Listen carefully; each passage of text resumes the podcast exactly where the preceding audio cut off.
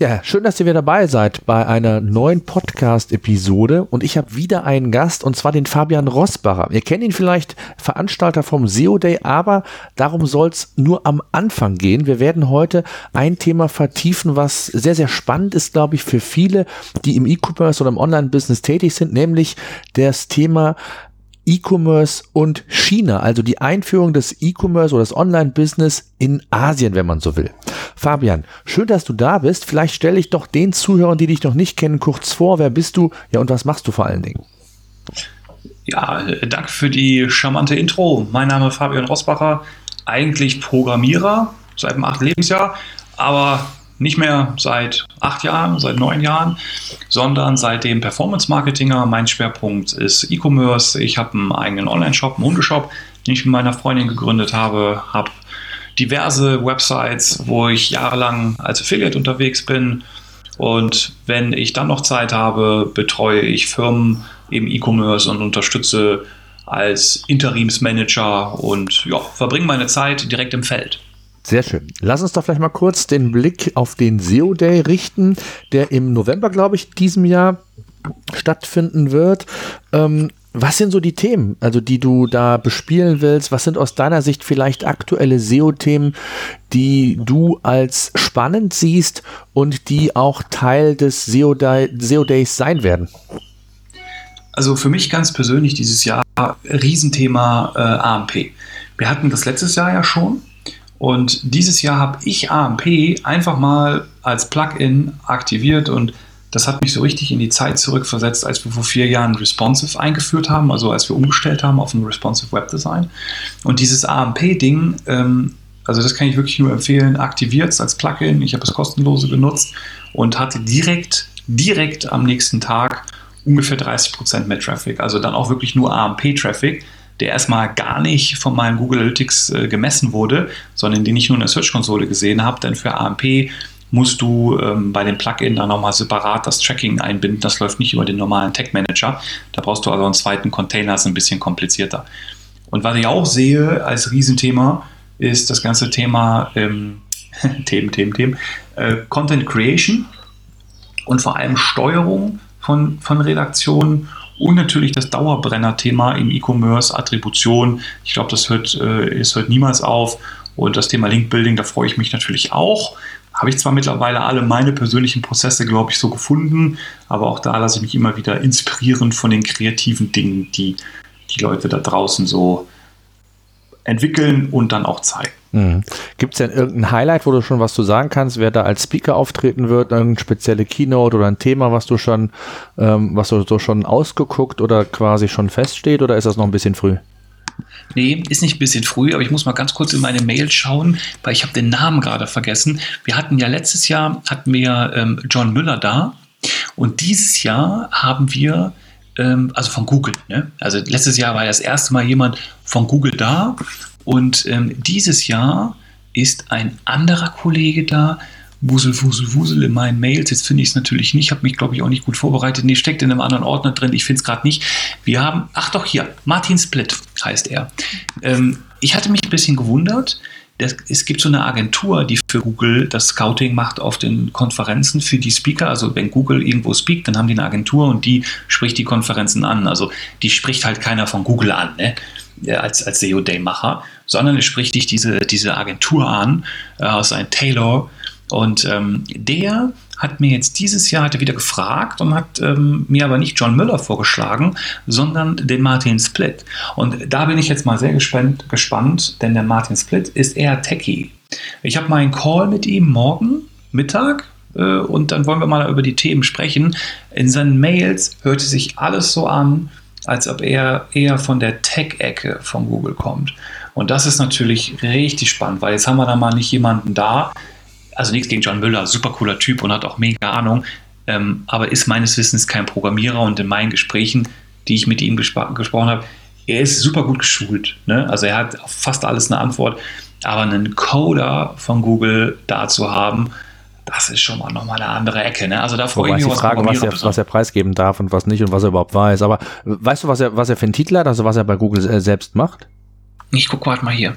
Developer Jetzt bin ich richtig am Leaken hier. Ne? Also, äh, Martin Split, Developer, Advocate, keine Ahnung, was man das ausspricht, Webmaster Trends Analyst Team. Mhm. Okay. Martin ist der Developer, bla bla bla bla bla, auf Webmaster Tools Trends Analyst from Switzerland. Ja, ja, Der, ist, der ist ein Coder. Ja, dann äh, sind wir doch mal sehr gespannt. Der wird also auf jeden Fall da sein, das steht schon fest, oder? Ja, super. Mhm. Der, der, ist da, ja, ja. Mhm, der hat okay. hier seine Vita schon geschickt. Ich bin nur mega lahm mit dem Setup von unserer Speaker-Table. Äh, Alexander Holl, Gruß an dieser Stelle, äh, fehlt auch noch. Äh, Marco Young, Gruß an der Stelle, fehlt auch noch. Ähm, ihr kommt alle rein. Muss man sich mal vorstellen, also ich bin halt zu lahm. Okay. Ich bin das Bottleneck, ganz klar. Sehr schön. Vielleicht kannst du noch kurz was zu sagen äh, für all die Zuhörer, die den SEO Day vielleicht noch gar nicht kennen oder noch nicht äh, in der größten Ordnung kennen. Ich glaube, im letzten Jahr hatte ihr rund 900 Teilnehmer. Äh, findet statt im Rhein-Energiestadion. Rhein Zumindest war das letztes Jahr so. Ähm, 7., 8., 11. ist der PPC Day bzw. Expert Day und dann der SEO Day als solches. Ähm, wird sich da irgendwas dran ändern? Also jetzt an der Location noch oder ist das schon im Rhein-Energiestadion für den SEO Day fix? Äh, wir haben die Contracts jetzt noch nicht gesigned, aber es ist sehr, sehr fix. Wir sind noch in den letzten Verhandlungen drin, also es schaut sehr, sehr gut aus. Äh, der 7.11. ist der Expert Day slash PPC Day und also und zwei Konferenzen an einem Tag gemischt mit einer Timetable. Und am 8.11. ist dann Hardcore SEO in drei Räumen. Ja, also wir sind jetzt schon 350 Teilnehmer, so viel wie wir noch nie im Juni waren. Also wir sind sehr wahrscheinlich wieder Full House. Und letztes Jahr waren wir ja auch ausverkauft, da mussten wir vorher Schluss machen. Da haben wir insgesamt 90 Leute nicht reinlassen können, was echt schade ist. Und ich kann es immer nur wieder sagen, wir haben jetzt auch noch den Early Bird, kostet 100 Euro weniger. Hab euch alle gerne da, bucht jetzt ein und nicht erst im November. Und dann könnt ihr mich auch anrufen und alles. Ich kann dann nichts mehr frei machen, weil wir dann limitiert sind von unserer Event-Location. Ja, also ich verlinke das nochmal, auch wo es ja, die Tickets gibt. Wer da Interesse dann hat, sollte besser jetzt zuschlagen als später. Ähm, ich kann so bestätigen, spannende Themen jedes Jahr. Ähm, eine Sache noch vielleicht zum SEO Day, bevor wir zum eigentlichen Hauptthema kommen, E-Commerce in China bzw. Markteintritt. Ähm, wie ist das Thema Voice Search? Ist das mittlerweile im SEO Day auch angekommen oder siehst du es noch gar nicht als so wichtig? Wird es zu heiß gekocht? Oder ähm, auch da haben wir immer wieder mal zu, äh, Anfragen auch von, von Zuhörerseite. Ähm, wie sieht es denn bei dem Thema aus? Ich glaube, ist noch ein bisschen frisch. Der gute Nedim Sabic, der jetzt die rewe.de über ein Jahr lang betreut hat und das da aufgebaut hat, das Thema Voice Search für die. Also die haben schon echt coole Rankings, kann man mal testen. Einfach mal ein paar Sachen da rein plappert. Der hat das letztes Jahr für mich das erste Mal auf dem Expert Day gezeigt und hat dann direkt auf dem Expert Day den dritten Platz damit gemacht. Sehr spannendes Thema, sehr, sehr gut. Und dieses Jahr wird es das auch wieder geben. Ich glaube sogar von ihm. Also ich weiß jetzt nicht, was er sich ausgesucht hat. Ich gehe ganz stark davon aus, dass er wieder Voice Search macht, weil da ist er monströs tief drin. Und ja, es ist ein Thema. Ich habe nur aber ihn jetzt bisher mit diesem Voice Search Thema drin. Wenn da draußen gerade noch einer zuhört und sagt, ähm, da kann ich was zu erzählen, weil ich das auch gerade für einen Kunden gemacht habe oder für meine eigene Company gemacht habe oder eine Festanstellung gemacht hat, dann meldet euch gerne beim guten Thomas hier oder er verlinkt auch bestimmt irgendwie einen Link zu mir und dann kann er eine Happy Networking zwischen euch und, und mir herstellen. Sehr schön. Super. Lass uns doch mal zum Hauptthema kommen. Ähm, E-Commerce in China bzw. in Markteintritt ist ja für viele, die in ein Online-Business betreiben, doch eine sehr große Hürde, zumindestens ähm, im ersten Schritt. Und du hast das ganze Thema jetzt, äh, ja, ich hätte mal gesagt, eins zu eins erleben dürfen, hast das Ganze so ein bisschen mit initiiert, hast Erfahrungen sammeln können und die willst du hier mit uns heute im Podcast teilen. Ähm, lass uns doch mal vielleicht erstmal damit starten. Ähm, was sind denn überhaupt so die Basics, die ich erstmal schaffen muss, damit ich überhaupt in, in China quasi überhaupt mal in den Markt reinkomme? Gibt es da irgendwelche Barrieren, irgendwelche Dinge, die ich berücksichtigen, beachten muss? Vielleicht kannst du da einfach mal so ganz grob das mal zusammenfassen. Äh, ähm, boah, puh, äh, zusammenfassen, was ich berücksichtigen muss. Boah, also erstmal muss man sich, glaube ich, so Oder ein bisschen... Gesagt, wie bist du rangegangen, sagen wir es mal so. Also man muss sich, glaube ich, erstmal ein bisschen klar werden, wie China da drüben tickt. Und das ist, glaube ich, ganz gut, da mal rüberzufahren. Ich war jetzt letzte Woche eine Woche da mit, äh, mit meinem Team hier aus dem Headquarter und mit, haben die chinesischen Kollegen vor Ort getroffen, plus noch eine Beratungscompany, die uns unterstützt. Also das mal alles zu sehen, zu sehen, wie die Chinesen das alles benutzen. Also das fängt damit an, dass du im Restaurant bist und wie der Deutsche sagt, ja, ich bezahle mit Karte. Oder ja, mit EC-Karte und mit Mastercard. Gibt es da nicht. Da gibt es nur Cash oder WeChat, genau, oder Alipay.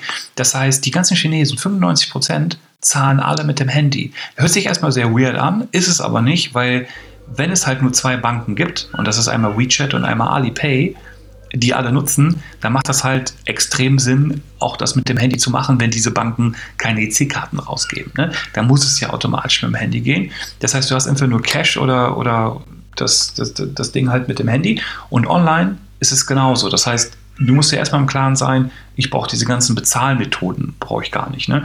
Aber es fängt vielleicht schon vorher an, was für Produkte kann ich denn überhaupt da verkaufen? Und das ist das, das Spannende. In China gibt es, ich glaube, 1,2 Milliarden Einwohner, also echt sehr viele. Und davon haben so 700 Millionen Internet-Access und kaufen regelmäßig übers Internet. Und wenn man die Chinesen beobachtet, wie schnell die Finger auf dem Buy-Button sind. Ne? Also ich habe wirklich daneben gesetzt und geguckt, wie ist ihr Verhalten, wie gehen die durch die Apps, wie nutzen die das alles. Die sind echt, die kaufen schnell und die kaufen viel. Und wenn die was kaufen, dann ist auf jedem Produkt, wenn es geliefert wird, immer ein QR-Code. Und dieser QR-Code wird gescannt und er ist direkt ein Rabatt für den nächsten Sale. Und das ist total normal. Machst du das nicht, bist du crazy. Und hier in Deutschland überlegen wir uns halt, ja, mach Paketbeileger und sowas.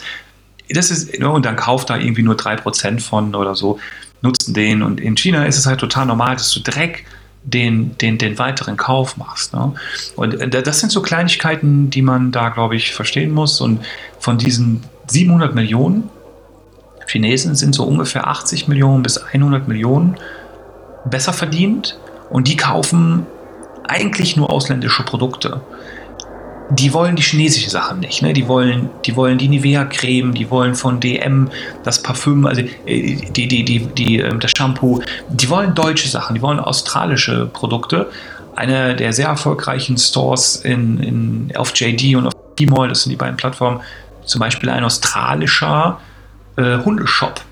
Und, und, und, die Chinesen haben ja diese Ein-Kind-Politik noch bis lange Zeit gehabt. Und der darfst du nur ein Kind haben und deswegen sind halt Tiere auch sehr beliebt. All diese Dinge musst du im Kopf haben und wenn du dann überlegst, okay, diese 100 Millionen Chinesen, die mehr Geld haben, die nur diese ausländische Ware kaufen, die haben ein Einkaufsproblem, weil die gibt es da nicht, die Ware. Die, das ist schwer zu beschaffen. Und jetzt bist du in einem Marktsegment von diesen 700 Millionen generell, die auch ausländische Sachen kaufen, die 600 Millionen mehr als Präsente für gute Freunde oder für den Chef, aber auch das wird gepurchased. Und diese Kaufkraft ist größer als Amerika und Europa zusammen. Und die alle sind auf einem System. Mhm. Das ist krass. Ne? Ja, das, also, das, das, das, kann man sich halt hier gar nicht vorstellen. Nee, kann man hier, sich gar nicht vorstellen, genau. Ja, also, weil, guck mal, hier hast du Vorkasse, Überweisung, Sofortüberweisung, du hast Amazon Payment, du hast PayPal, äh, du hast auf Rechnung du hast die ganzen Anbieter, Micropayment, Heidelpay, du wirst ja, also du kannst eine Konferenz dafür machen. Absolut. Und, Weil, und, wenn du sie nicht hast, dann bist du, dann gehörst du nicht äh, zu der Upper Class, hätte ich bald gesagt. Ne? Und ich, es hat ein bisschen gedauert, ähm, ein paar Tage, bis ich verstanden habe, wie das Ökosystem so entstehen konnte, weil das ist ja, das ist ja von den Chinesen so gewollt. Ne? Ich lese so ein, so ein Boss, äh, ich lese so ein Hörbuch, China-Boss, äh, empfehle ich jedem. Äh, sehr gutes Hörbuch auf Amazon, sogar kostenfrei, wie die Chinesen ticken und wie es alles entstehen konnte. Ähm, man muss ein bisschen was über das Land wissen. Vor 30 Jahren war es noch gar nicht erlaubt, Firmen zu machen, weil das halt alles vom Staat reguliert wurde. Und erst vor 30 Jahren in dieser Generation hat das angefangen, dass Unternehmen entstanden sind und auch das ausländische Unternehmen dort Fuß fassen dürften. Also mein Kunde beispielsweise, der hat da eine eine, eine, ähm, eine Subsidiary in China mit auch ein paar hundert Leuten.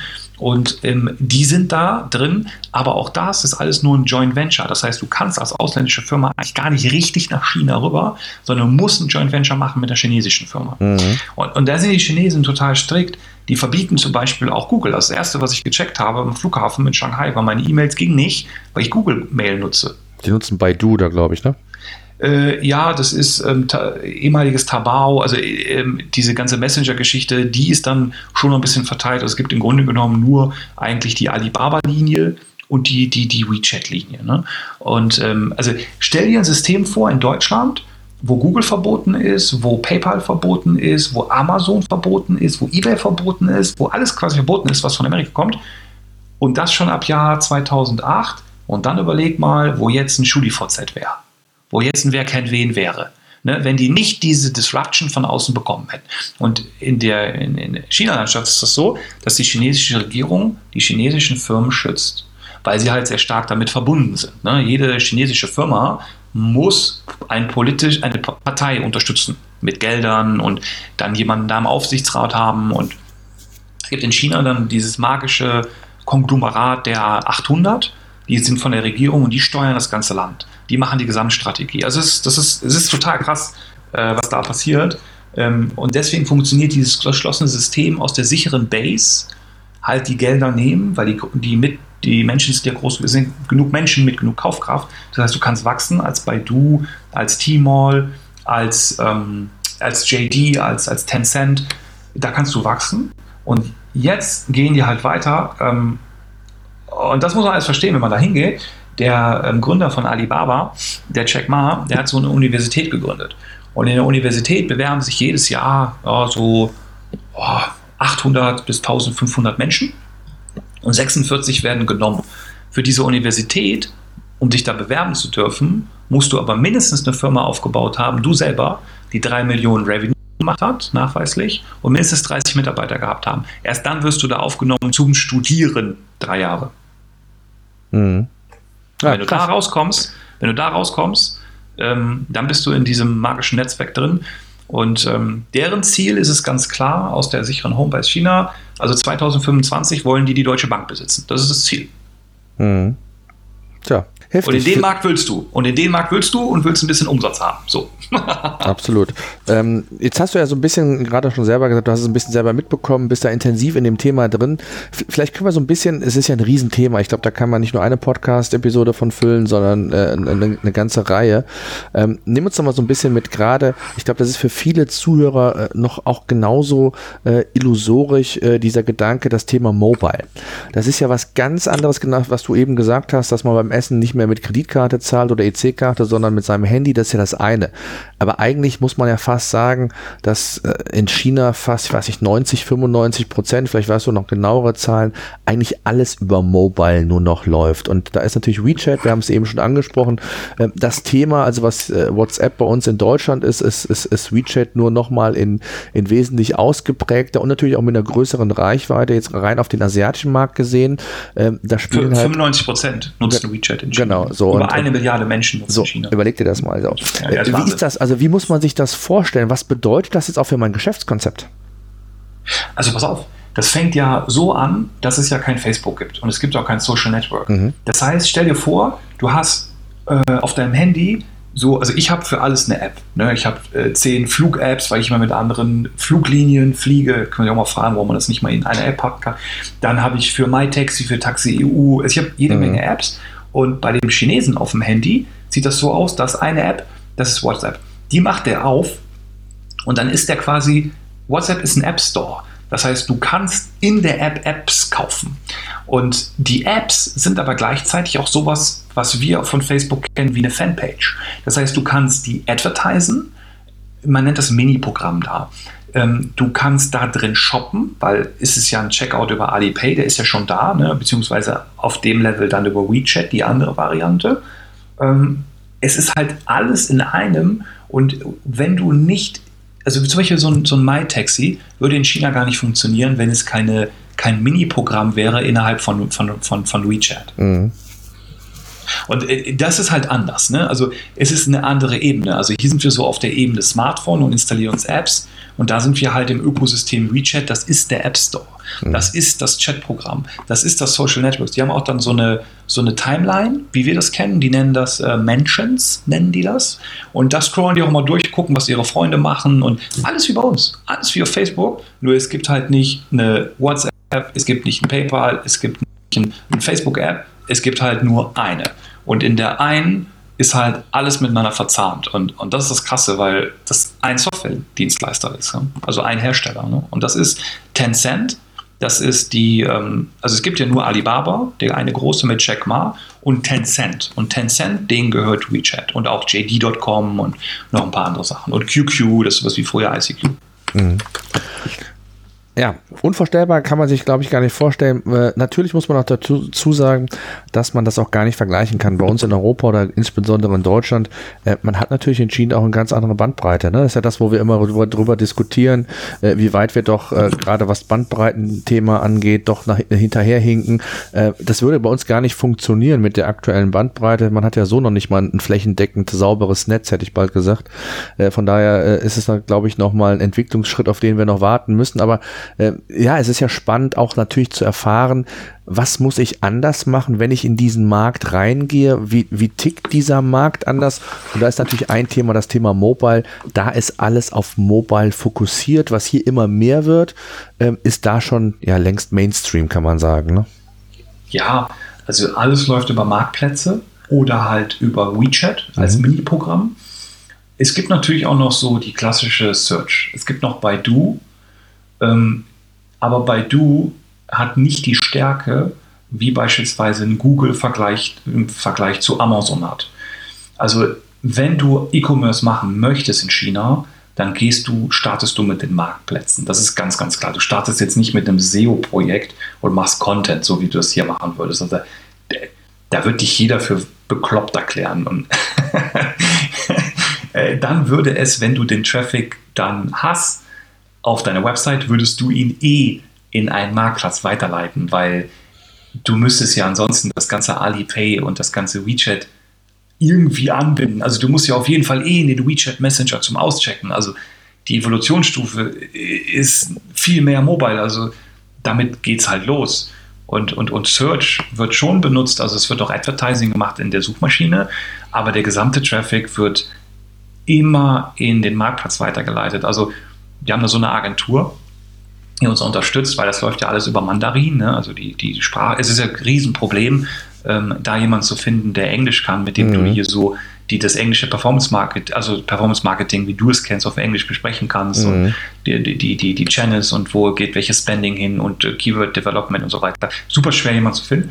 Haben da jetzt jemanden gefunden, wo die Gründerin sehr gut Englisch kann und sie macht dann halt die Translation in das, in das, in das, in das Mandarin-Team, ne? weil die Chinesen generell sprechen nicht viel Englisch, vor allem diese operative Ebene.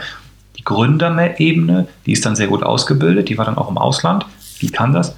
Aber die operative Ebene, quasi so der Kampagnenmanager, der spricht nur Mandarin. Hm.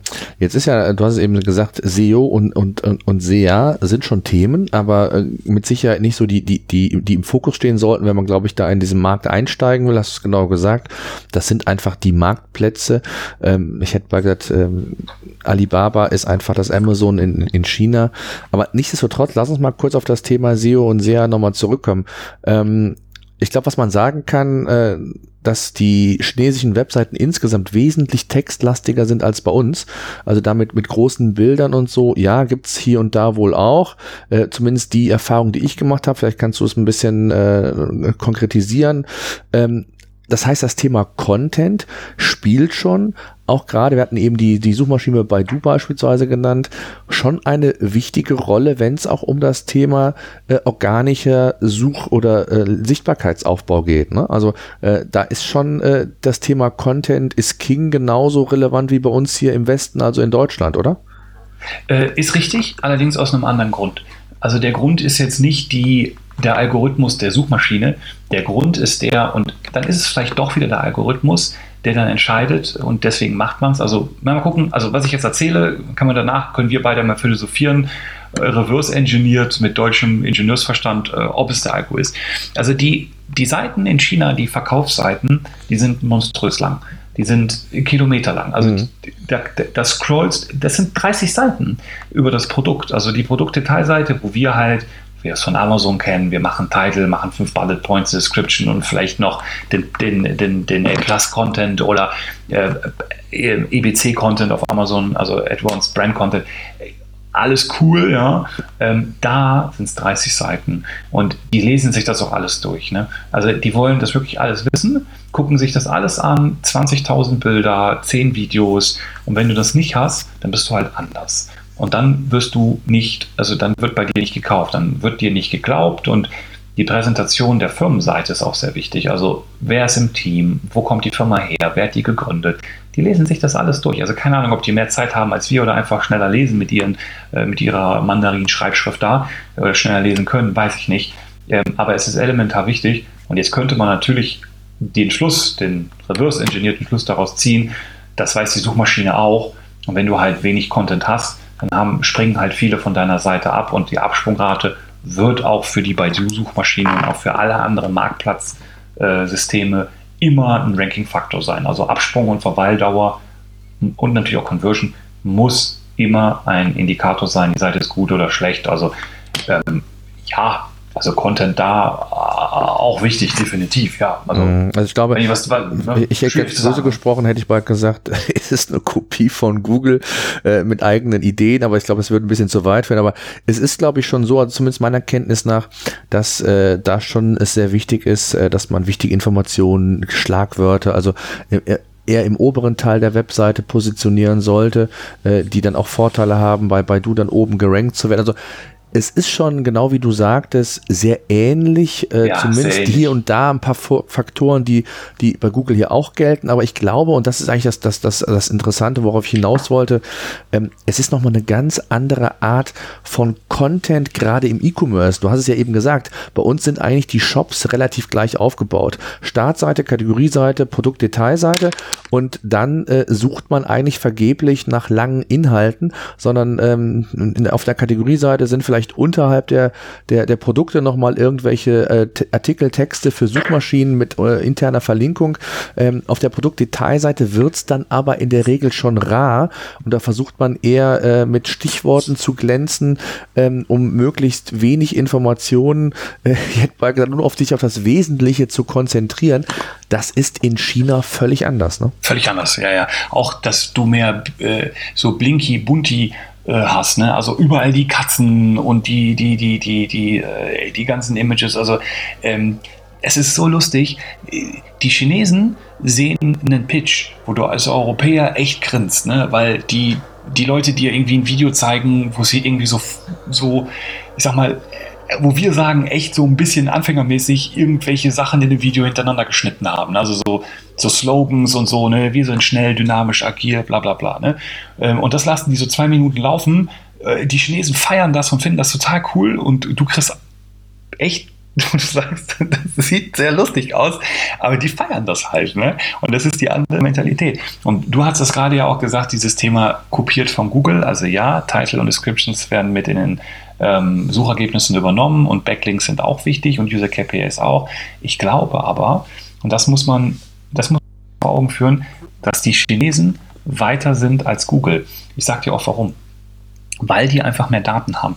Die haben mehr Daten gesammelt. Die, die Chinesen sind einfach mehr Menschen. Das heißt, das Suchsystem hat mehr Informationen und kann sich verbessern.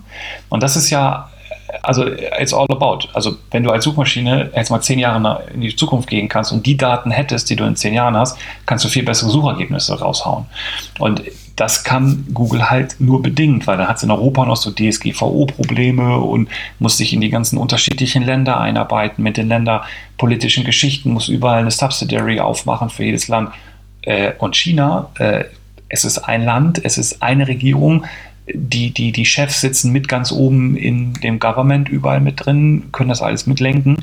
Dieses Ökosystem ist viel agiler, viel, viel schneller, hat viel mehr Daten und, und kann viel besser wachsen. Und jetzt kommen noch wir Europäer darüber und bringen auch noch unsere Daten mit rein, auch Geld und ähm, geben denen nochmal mehr Informationen. Ne? Also die, die Zeichen für China und den chinesischen Markt stehen so ganz gut. Absolut. Ja, ist ja nicht umsonst, dass da jeder rein will und irgendwie sich irgendwo etablieren will. Ähm, wir hatten ja eben das Thema auch beim SEO Day. Ähm, hast du eine Info, wie weit die schon äh, mit dem Thema Voice Search sind? Ist das ein Thema in China?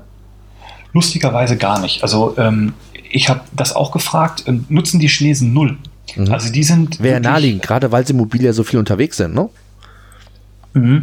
Ich habe einen, einen Taxifahrer dabei beobachtet, wie er die Adresse rein diktiert hat. Das ist aber das aller, also es war in der Woche den einzigen Punkt, den ich gesehen habe. Und ich habe halt auch viel mit den Locals Zeit verbracht und die habe ich halt mega interviewt und habe die halt gefragt, ähm, was nutzt ihr? Also Voice Search nutzt äh, auf dem Level da noch keiner. Mhm. Ich weiß nicht, ob das vielleicht eher noch so ein Business-Ding ist oder noch so nicht genügend Use Cases hat. Die, die haben aber einen riesen Vorteil in China und zwar dürfen die da so ziemlich alle Daten sammeln, die die sammeln wollen. Also wenn du da vom Flughafen, äh, einen Flughafen kommst, musst du erstmal deinen linken und rechten Daumen äh, auf so ein Ding äh, drauflegen und noch sowas ausfüllen. Also die haben, die haben alles von dir. Ne? Und ich glaube auch, dass die, ähm, weil mein Computer war sehr langsam in der Zeit, sehr, sehr, sehr langsam, als ich im China-Internet verbunden war, also der gesamte Computer, nach einem mehrmaligen Neustarten nicht. Ich glaube schon, dass die den scannen also ich will jetzt da keine Verschwörungstheorien sagen, aber ich glaube, wenn dir das Land gehört, wenn du da ähm, wenig Restriktionen hast, dann machst du ziemlich viel und dann legst du dir auch von jedem Profil an. Ich persönlich finde es überhaupt nicht schlimm. Ne? Also es ist okay, ich habe mir auch nichts zu verstecken. Ist nur blöd, wenn irgendwie Geschäftsgeheimnisse deswegen an den Wettbewerb rübergegeben werden. Aber ob ich jetzt äh, auf irgendwelchen Seiten rumsurfe, wo es mir peinlich wird, äh, ist mir ehrlich gesagt egal, ne? solange es jetzt nicht veröffentlicht wird. Aber ähm, ich, ich, glaube, dass die, dass die sehr viele Daten haben und ich ähm, habe ein paar Artikel gelesen, dass die auch an diesem AI-Thema arbeiten. Und jetzt, wo Google diesen Telefonanruf da bei dem Friseur äh, announced hat, kannst du davon ausgehen, ähm, dass sie jetzt nochmal mit doppelter Geschwindigkeit dran arbeiten. Ne? Absolut, ich sehe es genauso. Ähm, ich war mir nicht sicher, inwieweit das schon Thema ist, aber genau das, was du gesagt hast, ähm, das ist auf der einen Seite erschreckend für uns Europäer zu sehen, dass eine Computerstimme vielleicht Termine bei einem Friseur ausmacht, das, was Google ja gezeigt hat. und was geil. zukünftig äh, ja, äh, Mainstream werden soll. Ähm, ich kann es mir nur vorstellen, dass das äh, in Asien auch Einklang äh, finden wird und das vielleicht in der Geschwindigkeit, die wir uns hier in Europa gar nicht vorstellen können. Also von daher äh, mit Sicherheit spannend zu sehen, wie sich das da weiter weiterentwickelt. Ähm, noch ein anderes Thema, vielleicht kannst du da auch noch was zu sagen. Ähm, künstliche Intelligenz ist ja auch gerade oh, auch, wenn wir schon ja. bei Google sind, ja ein ganz, ganz wichtiges Thema. Weißt ja. du, wie das in, in, in China gehandhabt wird und wie weit die da schon mit dem Thema sind? Also ich habe da noch gar nichts von gesehen. Die sind aber Daten open. Das heißt, die haben, irgendwie muss ja überlegen, ne? guck mal, Google kriegt automatische Telefonanrufe hin, in China werden alle Daten zentral gesammelt. Was machen wir in Europa? Wir kümmern uns um die DSGVO. Und dann schreiben auch noch Leute, oh, die DSGVO ist eine gute Sache, ne? wo ich mir sage, boah, ey, Leute, wacht mal bitte auf. Ne? Also schwierig, ganz, ganz schwierig an der Stelle. Aber das ist eine sehr tiefgehende Diskussion, naja, die wir jetzt die letzten vier Monate sehr, sehr viel auf Facebook halt auch geführt haben, wo jeder eine andere Meinung hat, soll er auch haben. Äh, wenn man aber die anderen Ökosysteme sieht und sieht, wie die funktionieren und was, was, was da passiert, dann guckt man so wieder so Schulterblick zurück nach Europa und denkt sich, hm, wie sollen wir denn hier irgendwie nur ansatzweise in die Richtung kommen? Also ich habe da nichts gesehen von AI bisher. Ich weiß aber, dass die an dem Thema AI am Arbeiten sind und ich bin fest davon überzeugt, dass wir beide in fünf Jahren unser komplettes Appointment, unser komplettes Schedule für den Podcast bei dir dann werden unsere AIs untereinander Absolut. im Vorfeld ab Da bin ich auch von überzeugt. Und wir machen nur noch den Call und sind voll informiert. Ja. Ne? Also ich, ich möchte gar nicht mehr mit den Menschen direkt sprechen. Ich möchte, dass meine AI alles im Vorfeld vordefiniert mit denen. Natürlich möchte ich noch mit denen sprechen, ja. Aber ich möchte halt Zeit sparen. Ich möchte über die elementaren, über die wichtigen Dinge sprechen. Und wenn meine AI mir dann sagt, die wichtigen Informationen zu ihm liefert. Wenn ich ein Geschäftsgespräch und meine AI hat jetzt bei dem Geschäftspartner, mit dem ich sprechen will, von dem ich jetzt was kaufen will, äh, die wichtigen Informationen abgefragt, die er freigegeben hat, ob er im Urlaub war, was er für Hobbys hat und so weiter. Ne, jetzt kriege ich ein Briefing, ähm, das ist ja Herr Max Mustermann, geht gerne segeln, machst du auch, Match. Ähm, ist auch zwei Jahre mit seiner Frau zusammen, weil er Daten freigegeben haben, Match. Hat einen Hund, Match alle Daten, die er freigeben will. Finde ich super cool. Das sagen die Datenschützer wieder, oh, was ist da, wenn eine Lücke ist und wenn das einer hackt und oh, das ist alles dann frei, ein bisschen gläsern. Herrgott, wenn du nichts zu verstecken hast, dann ist das da auch ja. Absolut. Lass uns noch vielleicht ein kurzes Wort zum Thema SEA. Also Suchmaschinenwerbung machen ist ja auch immer bei uns eine, eine Kombination, die auch gerade im E-Commerce oder immer, immer relevant und wichtig ist. Ähm, wie, wie intensiv oder was hast du davon mitbekommen? Also ähm, bei du klar, äh, aber insgesamt Thema SEA, wie relevant ist das als Marketingkanal neben den Marktplätzen für dich aus deiner Sicht? Also SEA bei der Suchmaschine, ne? Mhm, genau. Mhm ja, wird gemacht, aber ist jetzt nicht so wie hier in Deutschland. Ne? Also hier in Deutschland sagst du irgendwie, boah, 40% des Traffics sollte von AdWords kommen. Äh, so in so einem gesunden System, ne? so 30 bis 40 Prozent, bei manchen sogar 60 oder 70. Und der Rest kommt dann irgendwo her von SEO oder von Brand oder von Social. Ähm, ist da jetzt nicht so. Also wir reden da wirklich immer nur über Traffic Sources ähm, Marktplatz äh, SEA, also Search Engine Advertising auf dem Marktplatz. Und ähm, so wie man es von Facebook PPC kennt, von WeChat, also aus der Mentions-Geschichte, von der Timeline. Äh, der Traffic, der von Baidu kommt, der wird schon mitgemacht, aber ich sag mal irgendwie so 10% oder irgendwie sowas, mal so im Verhältnis, ne? 5 bis 10%, weil da ist nicht so viel Traffic. Also ist schon viel Traffic, weil viele Menschen da sind, aber im Vergleich ist es, ist es ja auch bei Amazon spannender, den Traffic zu holen, weil die Leute in einer anderen Kaufentscheidungsphase sind. Ne? Und bei der Suchmaschine hast du halt noch dieses Informational viel. Gibt es sonst irgendwas, wo du gesagt hast, das hat dich total überrascht, gerade auch ähm, jetzt so aus dem, aus dem Erfahrungsschatz, den du in den letzten Monaten sammeln konntest, was so Unterschiede europäischer Markt versus äh, Asien ist? Was mich total überrascht hat, ist, dass sie die Produkte nicht da drüben haben. Ich habe mich mit einer ähm, unterhalten, ganz junges Mädel, irgendwie 22 Jahre, die ähm, hat so einen eigenen ähm, Shop auf Tmall und da hat die immer so ähm, aus Südkorea so Lotions im Koffer mitgeschmuggelt. Und dann hat die die irgendwie für 5 Dollar gekauft und irgendwie für 70 Dollar dann verkauft auf Tmall, weil die Ware halt nicht verfügbar war. Also Markenware, also Handelsware-Geschäft. Und ihr Trick war halt, die in ihrem Privatkoffer in ihrem Reise dahin halt dahin zu schmuggeln. Hat die halt den Koffer komplett voll gemacht mit den Cremes und hat die dann hier vertickt. Hat auch eine ganze Zeit lang gut geklappt, hat gut Cash damit gemacht, ist dann aber beim Zoll aufgeflogen und musste 7000 Euro zahlen. Seitdem macht sie das nicht mehr. Ähm, und das hat mich so ein bisschen verwundert.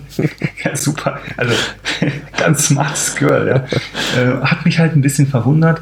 Die kommen, wo ich denke, boah, fuck, die kommen ja wirklich nicht an die Ware.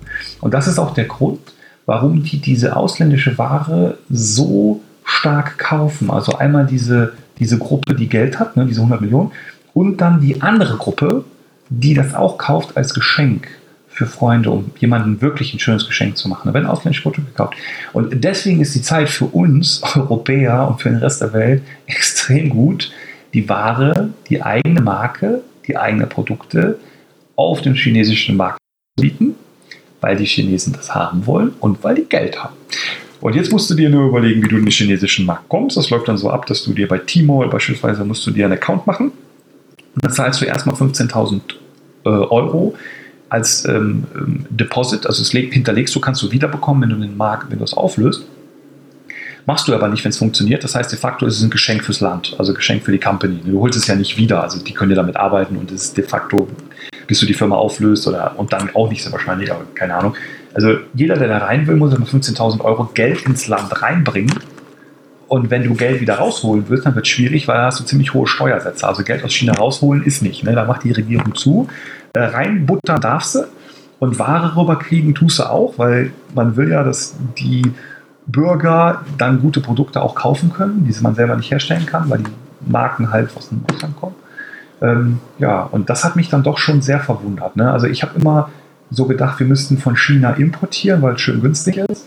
Aber der viel spannendere Case ist eigentlich nach China exportieren. Ja, sehr spannend. Also ich glaube, ähm, das Thema E-Commerce in Asien respektive in China ähm, ist schon ein sehr komplexes Thema. Man muss wissen, dass es eine eigene Welt ist, eine ganz andere Welt, mit der man sich auch beschäftigen muss. Das ist, glaube ich, auch ganz wichtig. dass äh, das, das hat man auch rausgehört, was du äh, da erzählt hast. Und äh, ich glaube, es ist wichtig, man muss verstehen, und das ist ja so das nächste Problem, wie tickt dieser Markt? Und du hast ja selbst gesagt, man kann da nicht selbst als, als Unternehmen hin das 100 Prozent dort aufbauen, sondern man muss jetzt irgendwie kooperieren oder irgendwie Joint sich dort Venture. auch, genau, sich irgendwo, ich sag jetzt mal, auch unter Unterstützung aber das ist auch notwendig, damit überhaupt diese Kompetenz, diese, äh, diese Erfahrung, die man in diesem chinesischen Markt auch hat, äh, auch anwenden kann, weil ansonsten glaube ich, ist es einfach sehr, sehr schwer. Ne? Also man würde total. das äh, ja, ja, alleine so gar nicht schaffen. Ne?